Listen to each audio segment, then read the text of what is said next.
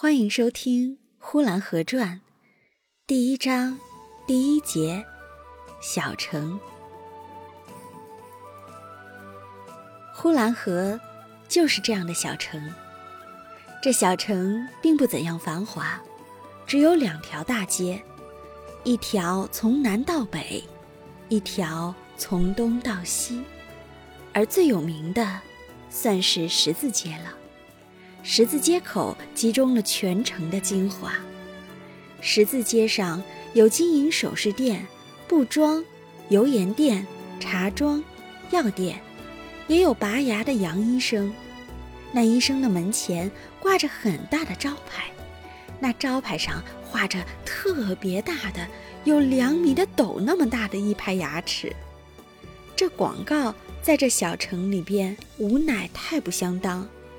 使人们看了竟不知道那是什么东西，因为油店、布店和盐店，他们都没有什么广告，也不过是盐店门前写个“盐”字，布店门前挂了两张怕是自古亦有之的两张布幌子，其余的如药店的招牌，也不过是把那带着花镜的伸出手去，在小枕头上号着妇女们脉管的医生的名字挂在门外。就是了。比方那医生的名字叫李永春，那药店也就叫李永春。人们凭着记忆，哪怕就是李永春他摘掉了他的招牌，人们也都知道李永春是在那里的。不但城里的人这样，就是从乡下来的人，也多少都把这城里的街道和街道上尽是些什么都记熟了。用不着什么广告，用不着什么招引的方式，要买的，比如油盐布匹之类的，自己走进去就会买；不需要的，你就是挂了多大的牌子，人们也是不去买。那牙医生就是一个例子。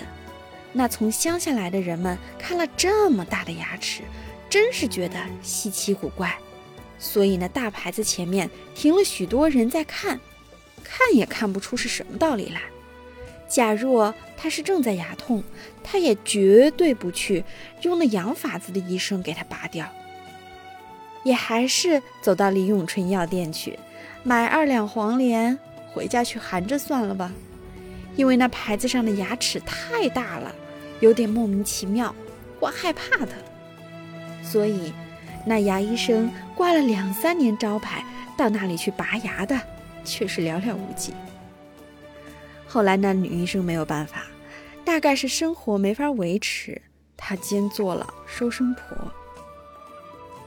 城里除了十字街之外，还有两条街，一条叫做东二道街，一条叫做西二道街。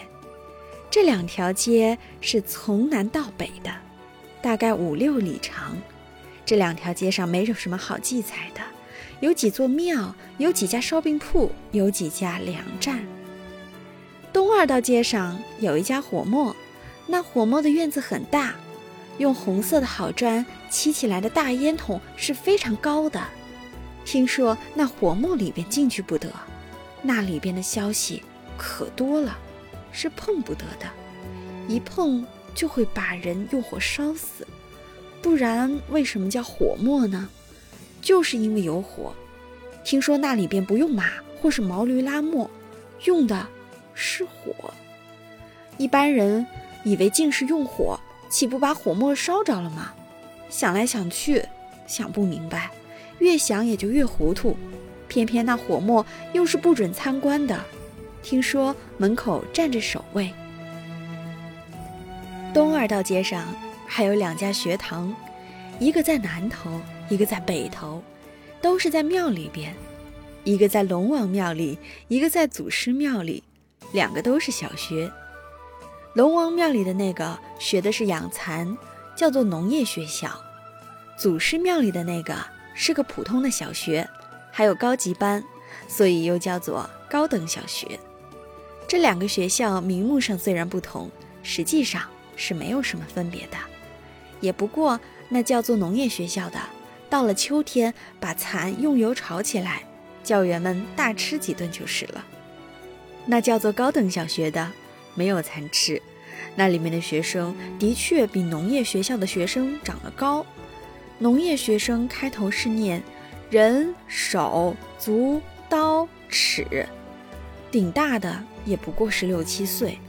那高等小学的学生却不同了，吹着洋号，竟有二十四岁的，在乡下私学馆里已经教了四五年的书了，现在才来上高等小学。也有在两站里当了二年的管账先生的，现在也来上学了。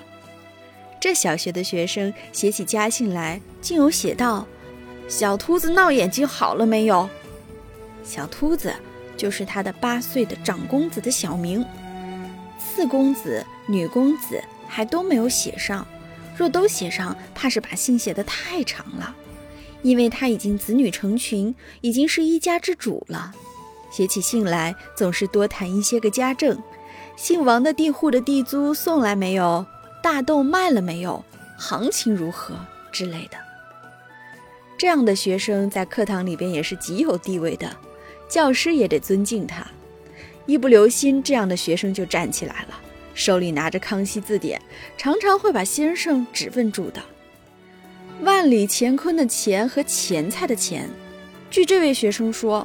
是不同的，钱菜的钱啊，应当是，哎呀，左边左下角原来是个十字，现在呢，他觉得应该是个干字，干活的干，啊，跟乾坤的乾还不是同一个钱的写法。那西二道街上呢，不但没有火墨，学堂啊也就只有一个，是个清真学校。设在城隍庙里边，其余的也和东二道街一样，灰秃秃的。若有车马走过，则烟尘滚滚；下了雨，满地是泥。而且东二道街上有大泥坑一个，五六尺深。不下雨，那泥浆好像粥一样；下了雨，这泥坑啊，变成河了。附近的人家就要吃它的苦头。冲了人家满满的都是泥，等坑水一落了去，天一晴了，被太阳一晒，出来很多蚊子飞到附近的人家去，同时那泥坑也就越晒越纯净，好像要提炼出什么来似的。若是一个月以上不下雨，那大泥坑的制度更纯了，水分完全被蒸发走了，那里边的泥呀又黏又黑，比粥锅黏糊，比浆糊还黏。好像炼焦的大锅似的，黑乎乎、油亮亮的，哪怕苍蝇、蚊子从那里一飞，也要粘住的。本集播讲完毕。